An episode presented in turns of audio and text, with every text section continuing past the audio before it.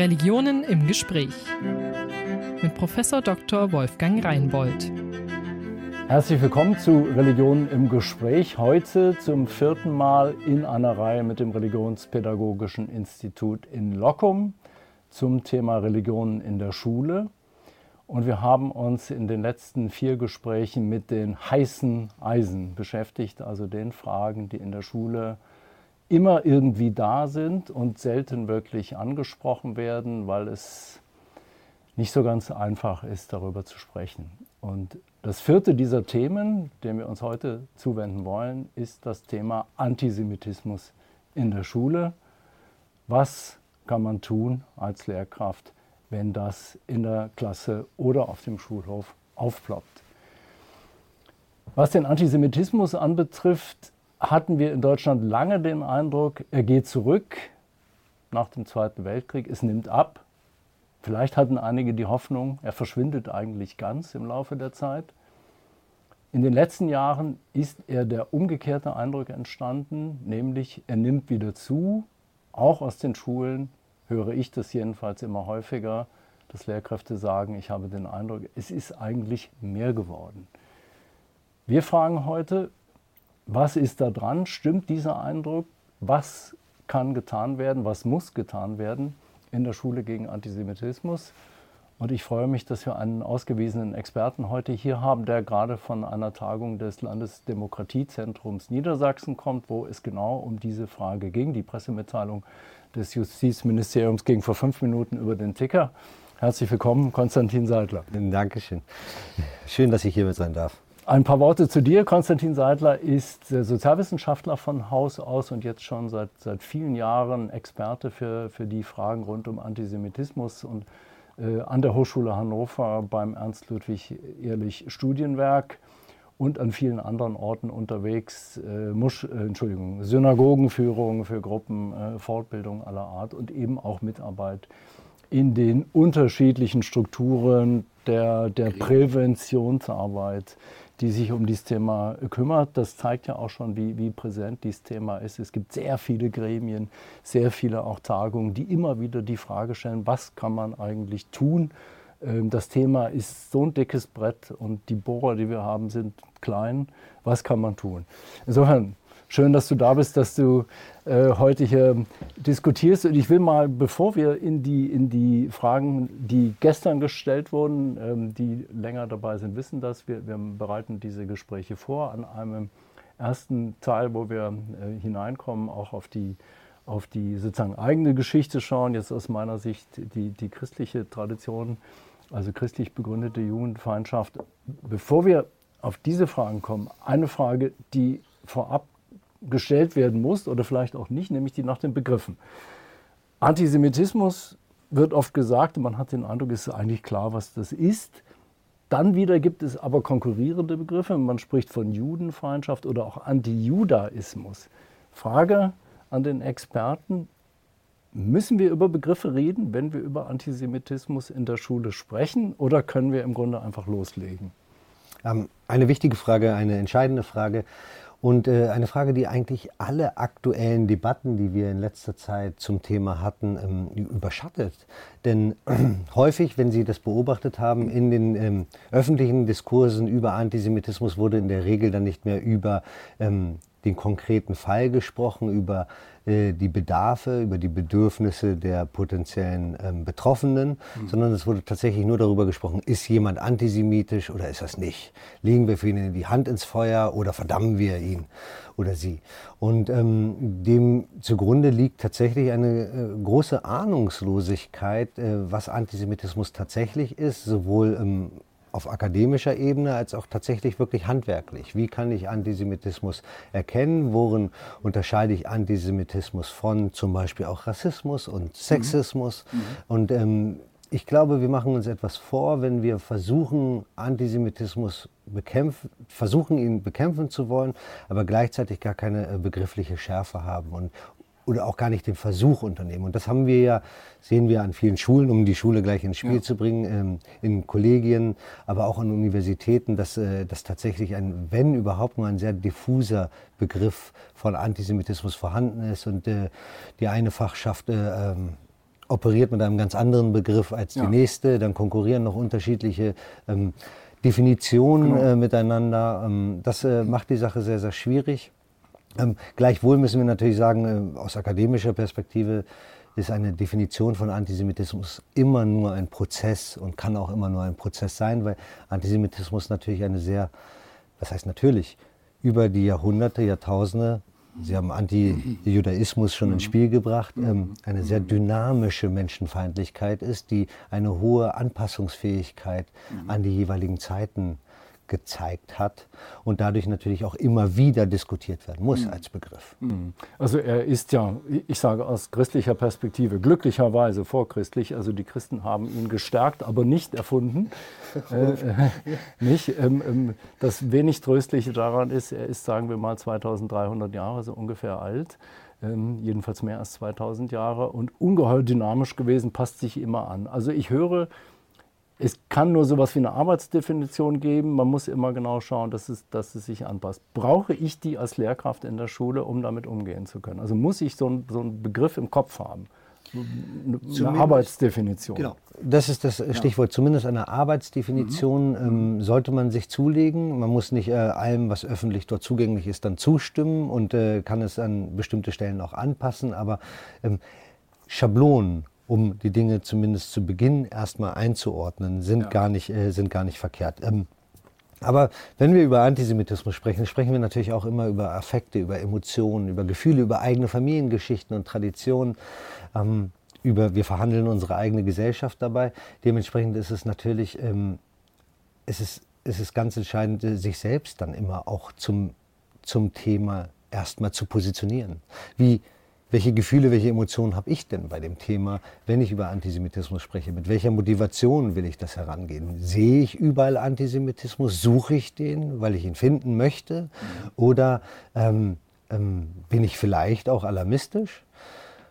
Oder bin ich, und das ist auch ein großes Problem an Schulen, Julia Bernstein hat das ähm, gut geschildert in ihren Werken, ähm, bin ich eher da gerne dabei, es zu relativieren, es wegzuschieben, zu sagen, ah, naja, es ist ja nicht so schlimm und wir haben ja auch gar keine Juden an der Schule oder wir wissen zumindest nichts von irgendwelchen Jüdinnen. Und ähm, das ist äh, ein, ein Wesen, eine wesentliche Erkenntnis der Forschung der letzten Jahre, ja, dass, äh, dass gerade Antisemitismus bagatellisiert wird, relativiert wird und e-, eben nicht erkannt wird. Weil das Problem ist, das kennen Sie vielleicht auch selber schon, wo, wenn Sie schon mit antisemitisch grundierten Debatten in ihren Schulen ähm, oder Institutionen zu tun hatten. Man neigt dazu, es nicht gern haben zu wollen, dass die eigene Institution vielleicht ja. eben auch zu dieser durchaus strukturell antisemitischen Gesellschaft gehört und damit natürlich auch antisemitisch ist. Ähm, und äh, die Erfahrung machen wir zumindest in der konkreten praktischen Arbeiten an Schulen, ähm, dass gerne die Schule aus der Kritik herausgenommen Also die Schulleitung mag das gar nicht so gerne hören. Die Schule ist ja eine Schule gegen Rassismus und für Zivilcourage und deswegen hat sie natürlich mit Antisemitismus nichts zu tun. Okay, das, das hindert. Ja, das hindert tatsächlich. Das hindert. Also da ehrlich sein und, und gucken, was passiert.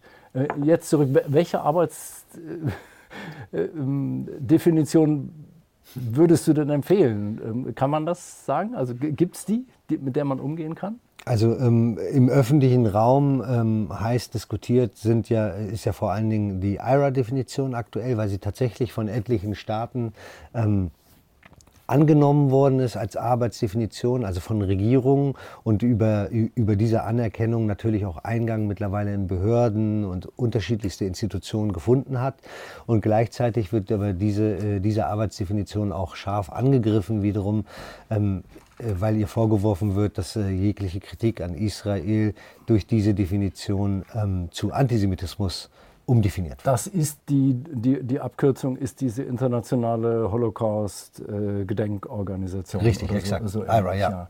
Und die ist sehr stark auch aus auf den israelbezogenen Antisemitismus, was andere kritisieren. Richtig. Ähm, dazu muss man vielleicht wissen, ähm, was den KritikerInnen zuweilen abgeht, ist, dass ähm, der israelbezogene Antisemitismus in seiner direkten, auch ähm, gewaltvollen Ausprägung das ähm, Phänomen ist, mit denen gerade jüdische Familien und ihren, mit ihren Kindern und Jugendlichen an Schulen, Universitäten zu tun haben und konfrontiert sind. Mhm. Dementsprechend ist tatsächlich der israelbezogene Antisemitismus in seinen gewaltvollen Ausprägungen, das heißt also in Attacken auf Jüdinnen und Juden in Deutschland, weil sie Jüdinnen und Juden sind, aber eben als ähm, Botschafterin Israels ähm, adressiert oder wahrgenommen werden, ähm, das Leben hier ähm, sehr schwer machen.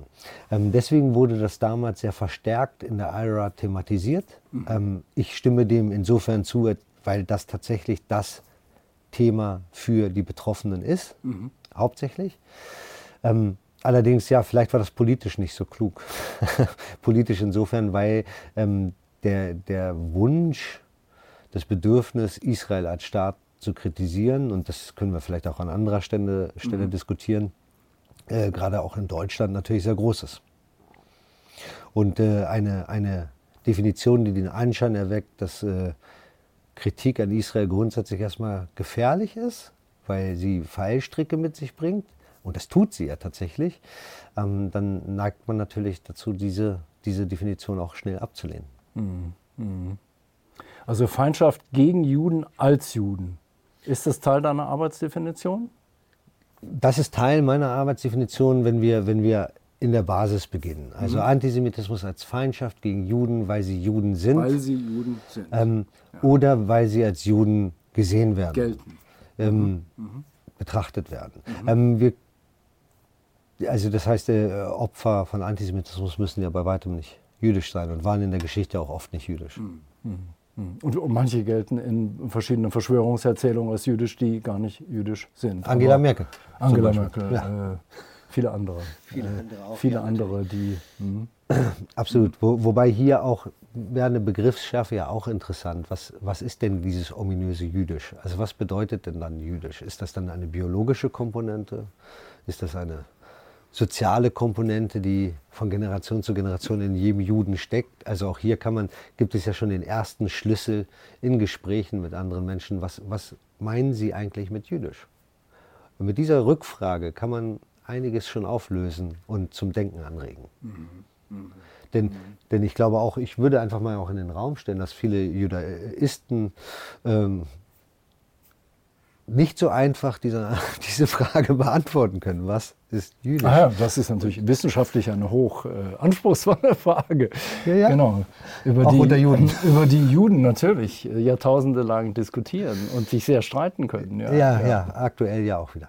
Auch wieder, also berühmte, berühmtes Beispiel, um das zu sagen, das werden nicht alle wissen, nicht die Frage nach den sogenannten Vaterjuden, nicht, die, die äh, aus der Post-Sowjetunion gekommen sind und einen, ja. einen Judenstempel im Pass haben, aber eben keine jüdische Mutter. Ja, das ist, ein, das ist eine innerjüdische Problematik, die riesig ist, aber tatsächlich, sie weist eben schon darauf hin, ähm, auf die Frage, was ist jüdisch und wie strittig dieses Thema ist. Und wenn dann eben von außen der Marker kommt und sagt, ja, das sind die Juden und die sind jüdisch, eben die Frage, was ist jüdisch? Was ist in deiner Welt dann bitte jüdisch?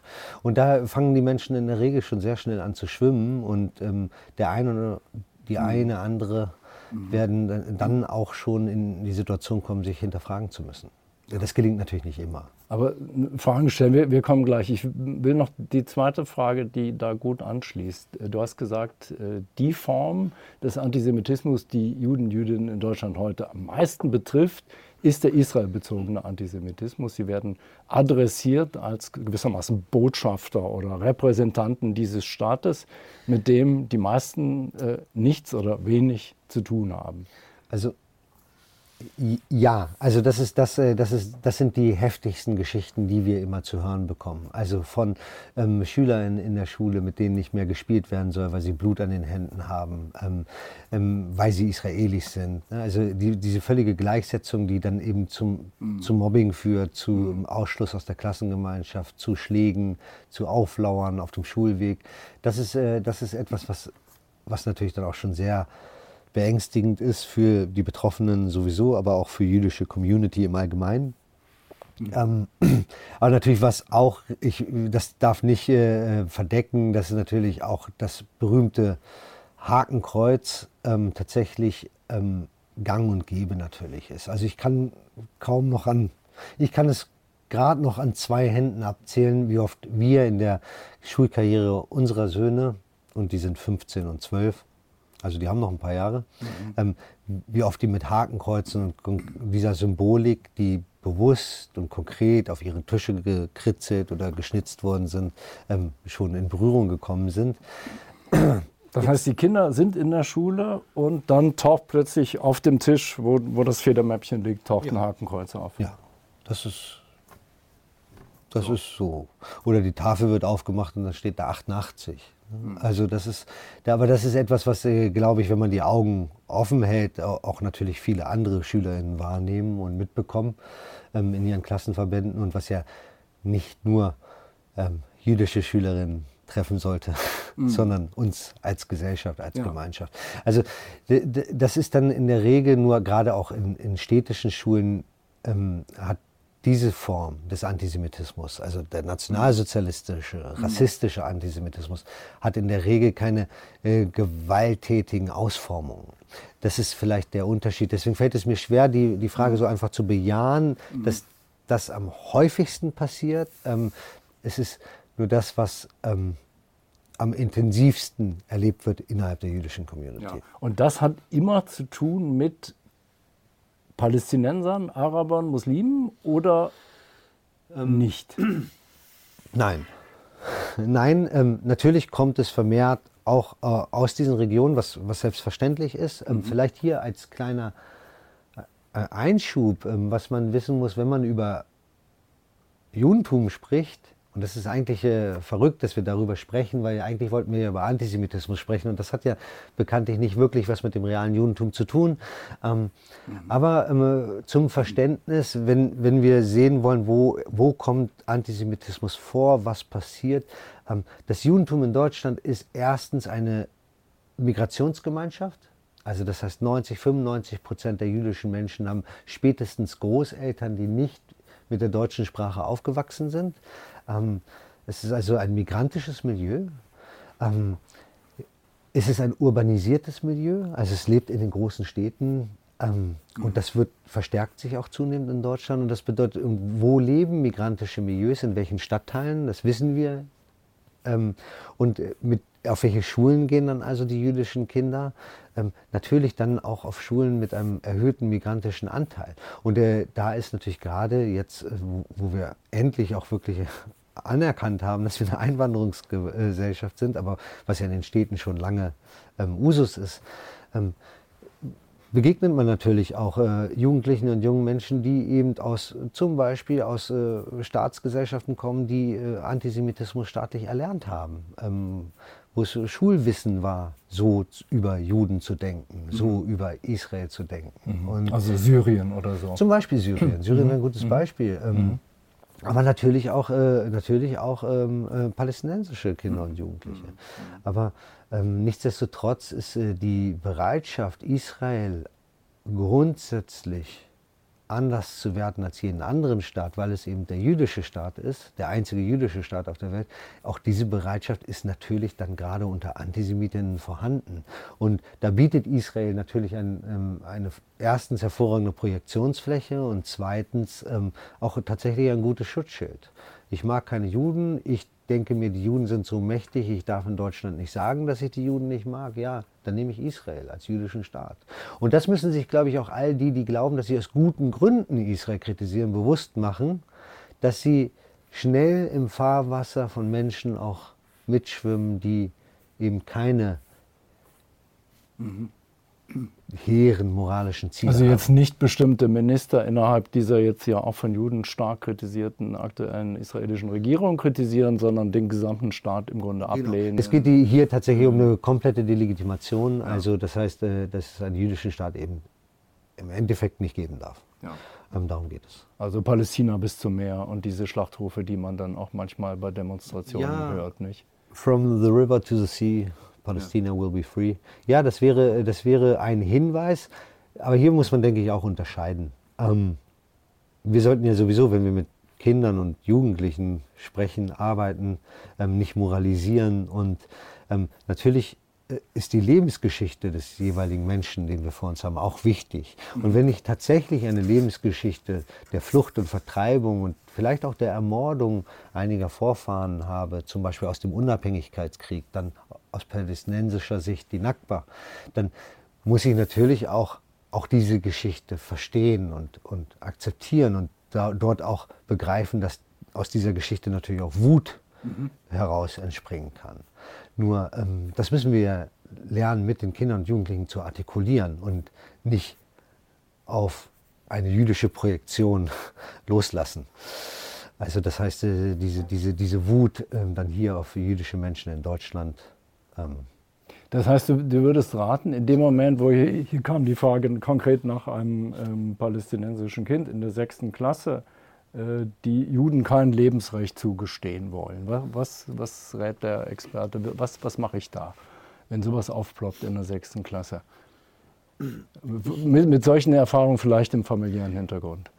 Also erstmal würde ich, würde ich was, diese Frage hat vielleicht erstmal gar nicht so viel mit Antisemitismus zu tun, sondern grundsätzlich mit dem eigenen pädagogischen Baukasten. Ähm, was mache ich, wenn Kind, Jugendlicher XY äh, ein, einer anderen Gruppe von Kindern und Jugendlichen das Recht auf Meinung, auf Leben abspricht. Also das hat ja ähm, äh, hier, hier ist, denke ich, eine klare Grenzziehung grundsätzlich immer erstmal äh, vonnöten. Ich, wir müssen hier, glaube ich, gar nicht auf die Ebene palästinensisch-jüdisch zu gehen, äh, jüdisch gehen, weil ich glaube, die Frage würden man vielleicht keinen Experten stellen oder einer Expertin, wenn, wenn es darum geht, dass ich Jungs in der Klasse habe, die sagen, Frauen haben nicht das Recht auf eigene Meinung. Mhm. Ähm, also das wäre das wär mein erster Gedanke, aber, aber grundsätzlich, äh, grundsätzlich vielleicht, um da doch dann nochmal auch tiefer einzugehen, ähm, hier, hier wäre die Frage, was, was für diesen Menschen denn jüdisch ist, ähm, wär, wäre erstmal sehr, sehr wichtig, das ähm, auseinanderzubauen, also sich mit diesem Kind tatsächlich dann zu beschäftigen.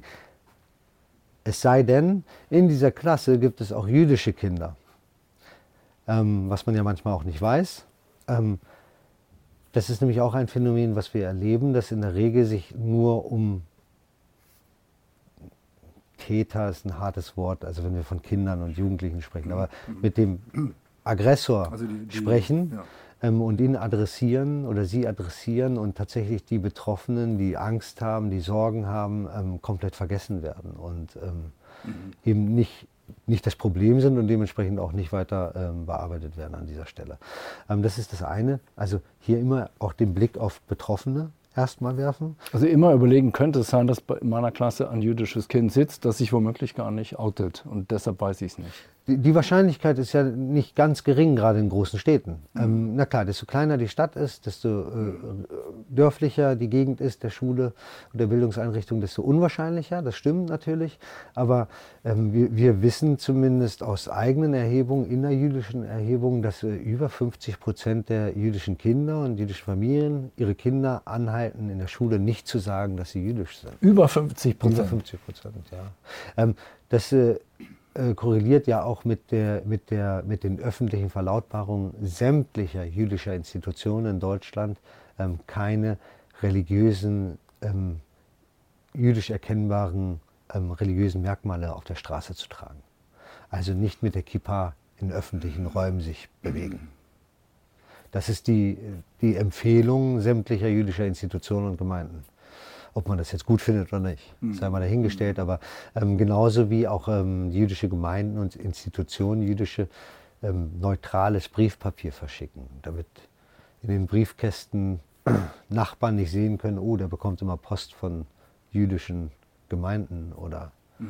Jüde, dem Zentralrat der Juden am besten noch. Gut, das, das gibt eine Komplikation, wenn ich das nicht weiß, aber sonst äh, wäre der, der Rat, ähm, mit diesem Kind in die Diskussion zu gehen und, und genau nachzufragen, was dahinter steckt. Ja, ja genau. Also gr grundsätzlich die, die Frage, in dem Fall äh, sagt er, dass jüdisches Leben nicht äh, lebenswert ist. Dann würde sich schon die Frage stellen, grundsätzlich erstmal nach, ähm, nach pädagogisch nach der Todesstrafe, nach der Idee der Todesstrafe, finde ich. Also wenn ich mein Grundgesetz angucke in Deutschland, dann ähm, habe ich da ja schon ganz gutes einen ganz guten Katalog. Mhm. Und äh, ich kann darüber sprechen, weil er sagt ja etwa, dass bestimmtes Leben nicht lebenswert ist. Aber das zweite Punkt ist eben, dass das Jüdische, er muss es dann aussprechen. Was meint er mit dem Jüdischen? Was meint dieser Schüler mit dem Jüdischen? Und dann würde, würde es vielleicht konkreter werden. nicht, dass es das viel besser machen würde, aber dann würde er sagen, alle Israelis, alle Menschen, die in Israel. So in dem Sinne, die Israelis, die können sein, wo sie wollen, aber nicht hier bei uns. Ja. Aber dann könnte man ja darüber sprechen, auch diejenigen, die gegen die Regierung protestieren, auch diejenigen. Also das könnte man ja immer weiter kleinteiliger differenzieren. Mhm. Und dann würde, würde ja in der Regel, wie man es in anderen Themen in diesem Fall ja auch tun würde, würde im besten Fall ähm, die Schülerinnen, der Schüler die Erkenntnis gewinnen, okay, dass, dass so Allgemeinplätze vielleicht nicht die richtige. Mhm.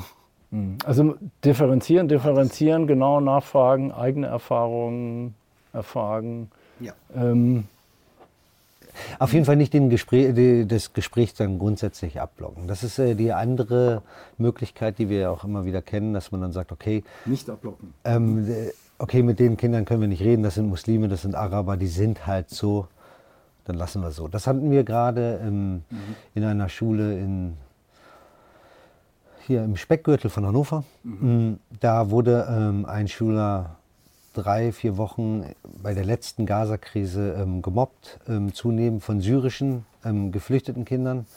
Und ähm, die Schule sah sich nicht in der Lage, etwas zu tun, die Schulleitung, und sagte dann tatsächlich auch im Gespräch mit uns. Wir werden dann manchmal von den Familien eingeschaltet und sollen dann mit, mit der Schule ins Gespräch äh, gehen und gesagt, da, da können wir nichts machen, die Kinder sind halt so. Ne, die kommen aus Syrien, die sind halt so. Und da muss man sagen, da haben wir ja nicht nur ein Antisemitismusproblem, da haben wir ja auch ein Rassismusproblem. Also, die sind halt so, weil, warum? Weil sie arabisch sind, weil sie muslimisch sind, weil sie es erlernt haben. Das äh, wäre aber dann schon eine konkretere, mhm. ähm, mhm. äh, konkrete, differenziertere Aussage. Das ist so nicht gefallen, kann ich mhm. sagen. Ähm, mhm. Und dann ist ja auch noch die Frage, wo haben sie es erlernt? Haben sie es dort wirklich erlernt oder haben sie es hier erst über die Fernsehsender erlernt? Mhm. Haben sie es hier über TikTok erlernt? Mhm. Ähm, also nicht ignorieren, sondern zum Thema machen, auch wenn es schmerzt. Alleine, alleine, um zu erfahren, woher kommen diese Gedanken. Kommen sie wirklich aus dem Elternhaus? Mhm. Kommen sie, ja, ähm, erfährt man in diesen Gesprächen, dass es aus, aus dem äh, aus dem Short, dem Konsum der Short-Videos von TikTok ähm, passiert. Ähm, das, das, ist ja schon mal wichtig. Und daraus können wir ja später ganz andere auch ähm, pädagogischen ähm, Handlungen ableiten und auch wiederum ganz andere Expertinnen vielleicht zu Rate holen. Weil habe ich da ein Problem mit den sozialen Medien im, im weitesten Sinne, obwohl das sich sehr abgedroschen anhört, ähm, habe ich da wirklich ein Problem ähm, äh, naja, mit dem Elternhaus äh, und vielleicht muss, muss auch das Jugendamt hinzugezogen werden. Also es gibt ja ganz, äh, ganz unterschiedliche Facetten, die dann eine Rolle spielen. Also es ist, wie du sagst, abgedroschen, aber, aber die, die, sagen wir mal, die Gefahr, die, die von sozialen Medien ausgeht, ist ja doch gewaltig, wenn ich bedenke, was es an antisemitischen Videos auf YouTube allein gibt, ja, das ist unglaublich. Und es ist Material, auf das niemand vor der Erfindung von YouTube Zugriff gehabt hätte, wenn man sich nicht in ganz dunklen Kreisen bewegt hat und irgendwelche, weiß ich nicht. ja, also ähm, heute macht man Ticker die Ticker und, und findet Sachen, die unglaublich sind. Ja. Das einzig Gute vielleicht daran ist, dass YouTube-Videos für Jugendliche meistens schon viel zu lang sind. ähm, aber ähm, aber tatsächlich, nee, nee aber dann, dann, geht es eben weiter. Deswegen sprach ich diese ja. Shorts an. Also ja. ähm, ähm, auch äh, unter, in der muslimischen Community äh, habe ich, die, ich den lustigen Satz gehört. Äh, ich hatte darüber mit, mit Freunden gesprochen. Mensch, immer wenn ich gerade auch äh, religiöse und gut gesettelte und geschulte und muslimisch in ihrer muslimischen Identität gestärkten Menschen in der Synagoge begegnen, in Workshops oder so, dann ähm, habe ich da, ähm, erleben wir da in der Regel ein, ein großes Verständnis auch für das Judentum, ähm, mhm. eine große Nähe auch. Mhm. Und ähm, tatsächlich, das beißt sich mit den Erfahrungen von zum Beispiel muslimischen Kindern, die dann mit den Klassen natürlich vor der Synagoge stehen und sich dann weigern, eine Kopfbedeckung zu tragen. Ähm, für die, die das nicht wissen, in einer Synagoge, spätestens im Gebetsraum trägt man eine Kopfbedeckung. Und äh, da, da, haben wir massive Probleme oder wir haben auch immer einen gewissen Prozentsatz an SchülerInnen, die absagen vorher, die dann äh, auf einmal sind sehr viele SchülerInnen krank mhm. ähm, und kommen gar nicht erst zum Ausflug in die Synagoge. Ähm, und ähm, die, die wurden äh, genannt von äh, einem Freund von mir TikTok-Muslime. Also Menschen, die im, im, Grunde gar nicht in ihrer muslimischen Identität gestärkt worden sind. Ich meine, das haben wir, kennen wir im Christentum, das kennen wir im Judentum, ähm, auch mit anderen Phänomenen. Ähm, und dann eben aber dort, äh, dort eben dann nur diese Kurzvideos über die Al-Aqsa-Moschee und der, der heiligste, der drittheiligste Ort des Islams und der wird mhm. von den Juden entweiht und mhm. da werden sie tagtäglich mit bombardiert in, in, in, wunderbar gut gemachten kurzen Videoschnipseln und dann, ähm, ja, dann betrachtet man die Feindschaft gegen das Jüdische, gegen das Judentum eben als, als Teil äh, der Religion des mhm. Islams und mhm. wir beide wissen, dass das natürlich äh, dem Islam gar nicht gerecht wird. Hm, das ist so. Ja. ja. Ähm, ich gebe mal zum ersten Mal rüber nach Lockum, Frau Frei. Im Chat kam gerade die Frage auf, ähm, das zielt jetzt noch mal ein bisschen auf einen Punkt, der vorhin angesprochen wurde, als es darum geht, wie ich, gehe ich mit äh, dieser Aussage um, ähm, wenn sowas gesagt wird. Und zwar, kann ich denn überhaupt so eine Diskussion in Anwesenheit von JüdInnen führen, wenn ich denn generell nicht weiß, ob JüdInnen in meiner Klasse sind. Also kann ich überhaupt so eine Diskussion führen? Generell äh, ist ja dann eigentlich die Frage, weil ich ja nie weiß, wer sind die Anwesenden. Es wäre wünschenswert aus jüdischer Perspektive, wenn man von einer jüdischen Präsenz ausgeht. Ähm, vielleicht ist das schon mal eine Teilantwort. Also wenn man einfach davon, also wenn, wenn man das Thema ernst nimmt und wenn man sich, äh, wenn man sich, wenn man sich wirklich auch bewusst machen will, okay, ich will gegen Antisemitismus vorgehen und ich will vor allen Dingen auch Betroffene schützen, dann sollte man von einer jüdischen Präsenz ausgehen. Und äh, das bedeutet natürlich klar, kann ich nicht äh, eine, eine ähm, völlige Reproduktion und Wiederholung ähm, und Hasstiraden gegen das Jüdische im Klassenraum tolerieren. Ich glaube, das sollte man aber grundsätzlich bei keiner Menschenfeindlichkeit äh, tun. Auch eine, eine ähm, sexistische Ansprache eines äh, Schülers, einer Schülerin ähm, sollte man ja auch nicht durchgehen lassen. Das heißt, sowas muss unterbunden werden. Mit, Ein, mit eindeutig, ja. Also das, äh, glaube ich, ist auch tatsächlich wichtig, auch äh, als Autorität hier zu sagen, hier ist die Grenze unserer freiheitlichen, mhm. unserer freiheitlichen Gesellschaft. In dem Moment, wo ich die Freiheit anderer eben beschneide oder ihr, ihr Recht zu sein in welcher Art und Weise auch immer, in Frage stelle. Das ist, das ist ja keine Diskussion, die in den Klassenraum offen ähm, diskutiert werden sollte. Dann in kleineren Gruppen. Das, das, Problem ist natürlich, und das äh, verstehe ich dann sofort, das ist mehr Arbeit. Das ist unglaublich viel mehr Arbeit. Mhm. Ähm. Gerade diese ganzen Gespräche dann mit den Eltern, nochmal in, in kleinen Gruppen. Ich weiß, das äh, deckt die Arbeitszeit in der Regel nicht ab, aber das ist halt auch so.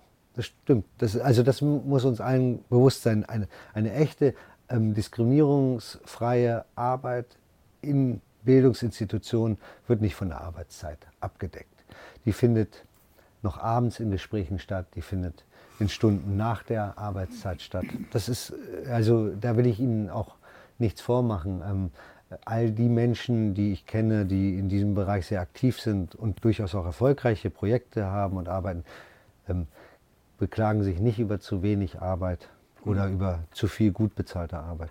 Also anstrengend, viel, viel Arbeit, auch zusätzliche Arbeit, aber ähm, davon ausgehen, in meiner Klasse sind Juden, auch wenn ich es nicht weiß, einfach Pro, sozusagen Probeweise. Es, ja? es wäre, das wäre ein Wunsch, der zigtausendfach geäußert worden ist ja. aus der jüdischen Community okay. heraus, aus der betroffenen Perspektive. Und hier will ich vielleicht noch eine Sache anmerken, Wolfgang. Ähm, ähm, das ist nämlich tatsächlich, dass überhaupt jüdische Perspektiven Gehör finden. Ähm, das mag heute, wo wir jetzt alle Twitter haben, ähm, recht normal wirken, ist aber tatsächlich ein recht neuzeitliches Phänomen.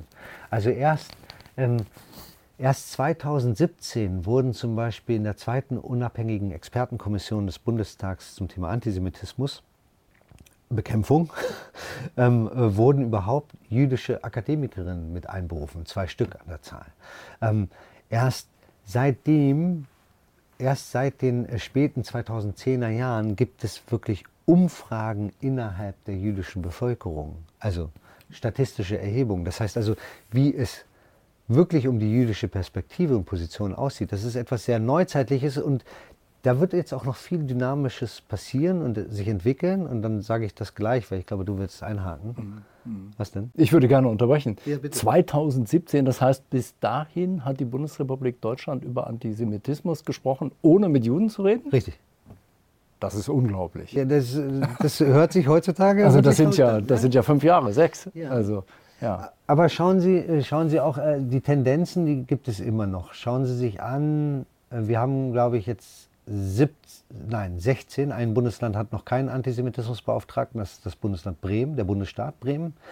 Ähm, 16 Antisemitismusbeauftragte. Ich meine, es gibt keinen einzigen Juden unter den Antisemitismusbeauftragten. Da bin ich nicht firm, aber das glaube ich. Das, so. äh, das, das kann man so hinnehmen erstmal und äh, ich glaube nicht, dass das Juden machen müssen und nur Juden, Jü, Jüdinnen machen sollten, aber ist schon erstaunlich. Wir, wir müssen das mal übertragen auf ein anderes Themenfeld. Es gäbe, an, äh, ähm, es gäbe Beauftragte für Rassismus und dann sind das nur Weiße. Oder es gibt Gleichstellungsbeauftragte, das sind nur Männer. das klingt so ein bisschen einseitig, sagen Ja, also es ist, äh, ich denke, also es ist sozusagen ähm, auf dem Weg, die jüdische Perspektive hörbar zu machen. Äh, es ist noch ein kleiner Weg, aber deswegen sage ich Ihnen, ähm, eine, eine der Forderungen und Wünsche, die oftmals gestellt und geäußert wird, ist, dass, dass die Präsenz überhaupt gar nicht erst angenommen wird. Also es wird grundsätzlich davon ausgegangen, ist ja gar kein Jude da. Und dann ist man wieder immer ganz überrascht, wenn dann doch einer mal da war. Oder eine, Entschuldigung. Ja, ja, ja. Also das ist ein starker Wunsch aus der jüdischen Community, Ja. auch für die kleine Schule in der Kleinstadt, wo ich eigentlich als Lehrkraft denke, na, die Wahrscheinlichkeit ist ziemlich gering, dass hier ein Jude sitzt. Ich mache es trotzdem, aus Prinzip. Ja? So, so streng oder? Ich würde es mir tatsächlich wünschen. Ich, Ja. kann, ich kann es menschlich verstehen, wenn das nicht passiert. Aber tatsächlich würde ich es mir wünschen, weil es gibt ja natürlich auch Jü- Jüdinnen in Hameln, in Göttingen. Natürlich, natürlich. Ähm, ähm, die gibt es. Klar. Ähm, ja, wenige. Ja, aber sie gibt es. Und ähm, tatsächlich, aber nochmal hier, ich glaube, die, dieser Wunsch erstreckt sich jetzt grundsätzlich nicht nur auf das Jüdische. Er sollte sich ja grundsätzlich auf alle ähm, Menschengruppen beziehen, dann am Ende des Tages. Man kann damit anfangen. Schritt für Schritt Also weitergehen. respektvoll sprechen und im Zweifel so tun, als ob jemand dieser Gruppe im Raum wäre. Richtig. Und so reden, dass der dann nicht Richtig. vor Schrecken den Saal verlässt. Ja, Das ist ja analog des N-Wortes. Nur weil kein schwarzer Mensch im Raum ist, sage ich dann noch nicht das N-Wort. Also das wäre ein Beispiel. Ein anderes, was mir jetzt spontan einfällt dazu. Ja. Und jetzt nochmal zurück auf die Frage, das palästinensische Camp mit den Familienerfahrungen, eventuell der Großvater hat sein, sein Haus verloren in der sogenannten Nakba etc. Wie, wie kann man das, Hier die Frage, die Frage wäre doch erstmal, wurde diesem Menschen schon mal zugehört hier in Ja. Deutschland? Ist diese Wut im Grunde nur eine Wut, dass keiner zugehört hat? Keiner. man darf das nicht sagen. Ich kriege immer sofort Ärger mit den Lehrern, wenn ich das sage. Ja? Die sagen sofort, du bist ein Antisemit oder so, sagen die Kinder. Diese Formulierung kennen wir ja auch in Deutschland äh, in anderen Kontexten. Äh, Man dürfe dieses nicht sagen, man dürfe jenes nicht sagen. Ich würde erstmal grundsätzlich, wenn jemand das sagt, ähm, das immer erstmal in Zweifel ziehen, dass das tatsächlich auch so ist. Ähm, weil tatsächlich ist es ja oftmals einfach eine Schutzbehauptung, um sich selbst zu erhöhen. Also ich darf etwas nicht sagen, aber ich bin so mutig, dass ich es hier doch sage. Ähm, das ist das eine. Also die Frage ist, woher kommt eigentlich die Idee, dass man etwas nicht sagen dürfe? Ähm, das würde ich hinterfragen wieder ähm, und das würde ich auch äh, tatsächlich erstmal nicht glauben. Also genau, der, ich, der Punkt, den ich jetzt im Kopf hatte, war Leute, die sagen, ähm, natürlich kann ich das sagen, aber ich weiß, was passiert und das möchte ich nicht haben, deshalb sage ich es nicht. Okay. Ähm, das, wäre, ja- das wäre ja interessant. Wir, stellen wir uns einfach eine Welt vor, in der jeder Mensch, der etwas Antisemitisches sagen würde, also oder der in der SS gedient hat, ähm, keine Karriere in Deutschland machen konnte. Ähm, das, ich, glaube, ich glaube, auch hier stellen wir ziemlich schnell fest, dass viele Menschen doch auch sehr unsägliche Dinge über Juden, auch konkret über Juden sagen konnten und äh, die, die in Deutschland in ihrer Karriere keinen Schaden genommen haben. Das ist das eine. Ähm, also da finden wir auch genug Exemplare, auch sehr erfolgreiche und bekannte Exemplare. Ähm, und das andere ist aber hier an dieser Stelle ja, ähm, klar, das eine ist ja Verantwortung für das zu übernehmen, was man sagt. Und wenn man etwas sagt, was gegen die zum Beispiel gesellschaftliche Grundordnung verstößt, dann muss man mit Konsequenzen rechnen. Zum Beispiel auch mit der Ächtung der eigenen Position, mit, der, mit Widerspruch. Aber mhm. tatsächlich äh, wird ja das Thema, und das ist vielleicht auch ein, ein Diskussionspunkt, aber der geht jetzt hier zu weit, aber ich will ihn kurz nur anschneiden, ähm, das Thema Meinungsfreiheit wird einfach auch oft verwechselt mit Recht haben. Mhm. Mhm. Ähm, nur, ja, du, hast, du kannst deine Meinung frei äußern, aber du musst dann eben nicht von deinem sozialen Umfeld Recht bekommen ähm, oder das Recht darauf haben, keinen Widerspruch das zu haben. Also das irgendwie gut finden. Ja, also das, ist, das sind mhm. zwei große Unterschiede. Ja. Und hier, aber es könnte sein, womöglich, das Kind wird zum ersten Mal, darf die Geschichte erzählen, ohne dass sofort die Leute... Die Erfahrung haben wir gemacht. Das kann eben sein, wenn, wenn ein Kind merkt, okay, das ist gar nicht so, wie mein Onkel erzählt oder wie mein Cousin sagt. Ähm, ich habe hier auch eine Lehrkraft, ein mhm. potenzielles mhm. Vorbild. Ja. Eine Lehrkraft sollte ja im besten Fall ein Vorbild sein. Nein, oder das, ich glaube, das ist auch, ich bin mir überzeugt davon, dass es der Anspruch der meisten ähm, mhm. PädagogInnen ist auch. Ähm, ähm, da, dann kann man eben auch, auch zum Vorbild werden, wenn ich weiß, okay, diesen Menschen kann ich diese Geschichte erzählen. Die Lehrkraft hat dann nur die Aufgabe, mhm. die Geschichte in den Kontext zu setzen, in den, in den, in den Geschichtskontext, in den, Geschi in den Kontext dieser Familiengeschichte, dem gegenüber auch natürlich andere Familiengeschichten stehen und sich nicht dadurch emotionalisieren zu lassen. Und das, äh, das Problem haben wir ja oft bei zum Beispiel der Israel-Thematik, dass da auch Pädagogen emotionalisiert sind und sagen, oh, ich habe so viele arabische Kinder, die haben so schlimme, schlimme Dinge erlebt und, ähm, und, und äh, und deswegen auch dieser Werf kommt, Israel kritisieren zu müssen oder dann nochmal eine Israel-Lerneinheit zu machen und darüber zu sprechen, wie gemein Israel doch mit dem Wasser umgeht, was eigentlich für die Palästinenser sein sollte. Ähm, das wäre natürlich der völlig falsche Umgang äh, an dieser Stelle. Aber, aber ich glaube, es ist wichtig, die Geschichte wahrzunehmen, zu hören und auch zu respektieren. Ähm, und im Idealfall natürlich die Teile, die menschenfeindlich sind in dieser Geschichte, dann nach und nach rauszuschneiden. Aber auch das funktioniert natürlich nicht. Und verzeiht, die Frage ist wahrscheinlich viel zu ausufernd und viel zu schlängelig beantwortet worden. Ähm, aber das, das kann natürlich nicht adäquat im Klassenunterricht ähm, stattfinden. Sondern es braucht extra Termine, kleinere Gespräche, kleine ja, Gruppen. Arbeitsgruppen, Projekttage mit kleineren Gruppen, mit denen man arbeiten kann, Experten sich dazu zu holen. Das gibt es ja. Es ist ja nicht so, dass es nicht, nicht gute, auch muslimisch-jüdische ähm, ähm, Fachleute gibt, die auch gemeinsam mit Kindern äh, an Projekttagen arbeiten in Gruppen. Man muss es natürlich, äh, gut, man muss es wissen, man muss, man muss die Netzwerke kennen. Es ist ein großer Aufwand für die Schule, oder? Ja, es ist, es ist ein Aufwand hm. für die Schule. Denn es ist jetzt nicht so, dass in jedem Ort diese Leute auf Knopfdruck bereit stünden, Richtig. sondern Richtig. man muss viel. Aber oftmals werden sie auch über Projekte bezahlt. Nicht gut, aber ja. ja, ähm, ja. ja man, die Schwierigkeit ist da, sich das Netzwerk aufzubauen, dass man die richtigen Menschen kennt, die man zumindest fragen kann. Kennt ihr noch andere, die das Thema bearbeiten können? Hm. Aber nochmal wichtig, ich, ich, bin fest davon überzeugt, dass gerade bei den palästinensischen, syrischen Kindern, die, und das ist unsere Erfahrung, eher die Reaktion ist, die sind halt so, oder man lässt sich emotionalisieren, anstatt da wirklich mal mit ihnen über ihre Geschichte zu sprechen, diese Geschichte auch anzuhören und sie dann um die Stellen zu bereinigen, die halt einfach problematisch sind. Nicht im, im Sinne bereinigen im Sinne von Geschichtsverfälschung, sondern bereinigen im Sinne von Juden haben kein Lebensrecht. Mhm.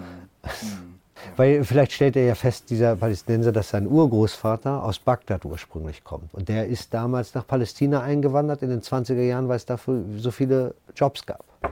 Und dann stellt er fest, dass äh, die Juden, von denen er da gerade redet, dass über 50 Prozent dieser Juden arabische Juden sind. Mhm. Oder Nachfahren von arabischen Juden, die größtenteils auch aus Bagdad zum Beispiel kommen. Und ja, dann stellt sich doch die Frage, wer ist hier noch originärer Palästinenser. Ähm, was bedeutet das überhaupt? Und woher kommt überhaupt das Wort Palästina? Mhm. Die nächste Frage, aber für einen anderen jetzt, Abend. Jetzt kommen wir in die historischen, ja, in die historischen Feinheiten. Aber, aber all diese Fragen immer wieder genau hinschauen, nicht einfach die Schablonen verwenden. Auch diese Frage ist viel komplizierter. Die arabischen Israelis fallen in den üblichen Kategorisierungen unter den Tisch. Als ob sie nicht existieren. Als gäbe sie nicht.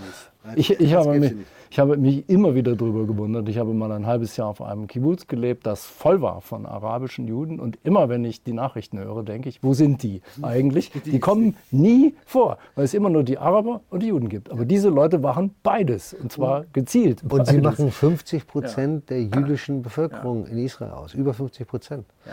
Im Übrigen wählen sie prozentual mehrheitlich ähm, den Block der Netanyahu-Regierung, ja. was das Drama komplettiert. Ja, ja also wahnsinnig kompliziert ja. und auch hier hilft es, äh, genau hinzuschauen, ein bisschen ab, abzuschichten nicht? und zu gucken, wo sind die menschenfeindlichen Anteile und wo sind die Geschichten, die einfach dann, dann eine, eine, furchtbar tragische Familiengeschichte sind, grässliche Ungerechtigkeiten. Und, und, und das, da kann man ja dann eine Wut auch, auch als Pädagoge, als Pädagoge nachvollziehen. Ja. Aber dann weiß man auch, wie man damit arbeiten kann. Okay.